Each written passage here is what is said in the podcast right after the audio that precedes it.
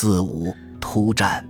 五点二点一，武王问太公曰：“敌人深入长驱，侵略我的，驱我牛马，起三军大志，保我城下。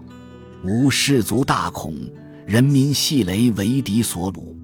吾欲以守则固，以战则胜，未知奈何？”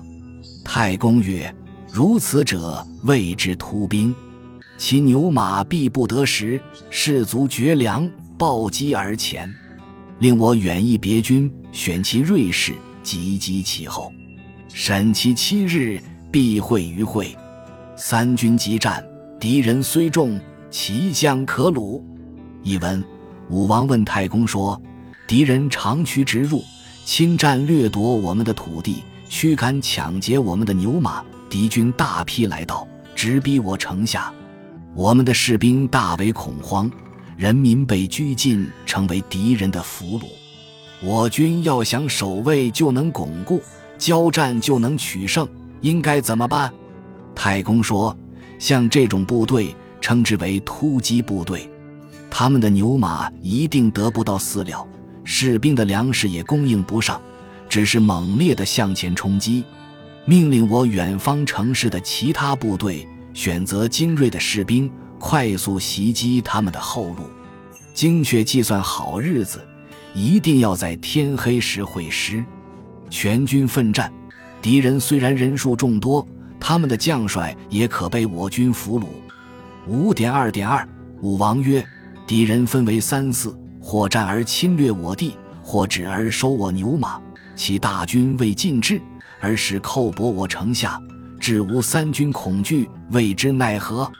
太公曰：“今后敌人未尽至，则设备而待之。去城四里而为垒，金鼓旌旗皆列而张。别队为伏兵，令我垒上多积强弩，百步一突门，门有行马，车骑居外，勇力锐士引伏而出。敌人若至，使我轻卒合战而扬走。令我城上立旌旗。”击皮鼓，完为守备。敌人以我为守城，必保我城下。发无伏兵，以冲其内，或击其外。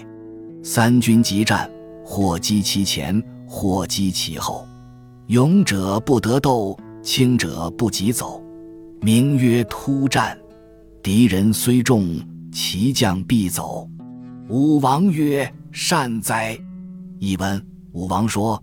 敌军分为三四股，有的攻占侵夺我们的土地，有的驻扎抢劫收罗我们的牛马。他们的大部队还没有完全到达，而是小股武装直逼我城下，造成我军恐惧。对此该怎么办？太公说：谨慎的侦查，在敌人还没有完全到达时，就设置好军备等待他们，在离城四里处修筑营垒。金鼓战旗都张列起来，另派一队作为伏兵，命令我营垒上多集中强弩，每百步设一个突门，每个门里都有行马、战车、骑兵居外，勇武有力的精锐士兵隐蔽埋伏起来。敌军如果来到，使我轻装部队交战以后佯装败走，令我城上树立旗帜，敲起皮鼓，做好一切守城准备。敌军以为我军是在守城，必定逼近我方城下。我方出动伏兵，直冲敌军阵内，或在其阵外攻击。